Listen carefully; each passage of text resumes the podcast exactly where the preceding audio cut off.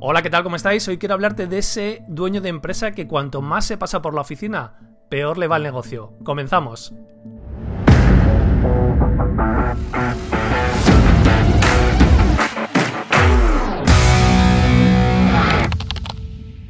Bienvenidos a mi canal, yo soy Nacho Caballero, escritor y formador especializado en storytelling y hoy quiero hablarte de ese fenómeno que yo he vivido en primera persona hace ya un montón de años.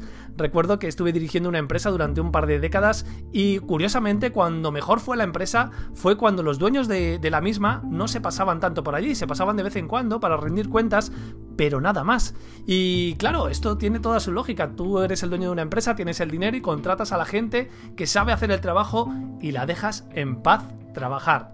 En esos años de tanta bonanza había un ambiente fantástico, nos reíamos mucho e incluso esto de reírse y de pasarlo bien en una empresa, risas nerviosas de esta de instituto de no poder más, eh, a veces se, se, relaciona con gente que no trabaja o que si se están riendo eso debe ser malo. Incluso recuerdo una reunión en la que dije que un becario de la empresa era feliz. Que por cierto, te dejo un vídeo por aquí sobre el tema de los becarios, que era feliz dentro de la empresa y me llevé una bronca. Entonces en aquel momento dije, vale, esto son cosas que no tengo que aprender.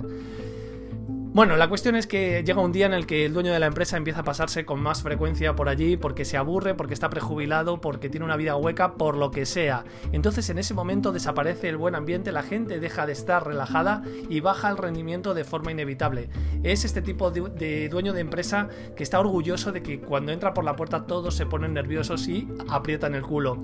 Que cuando hablan por teléfono con él también se ponen nerviosos. Este tipo de méritos supuestos de, este tipo de estos dueños de empresa al final dan unos frutos muy negativos en el rendimiento y en el ambiente laboral aunque ellos no se den cuenta, o sí, el hecho de atosicar a la gente, de estar allí continuamente, de tener reuniones inútiles en las que si dices que ¿por qué no ponemos un deadline? El jefe se piensa o el dueño de la empresa se piensa que es una serie de Netflix, es entonces cuando las pérdidas de tiempo y el mal ambiente hacen que la empresa vaya para abajo.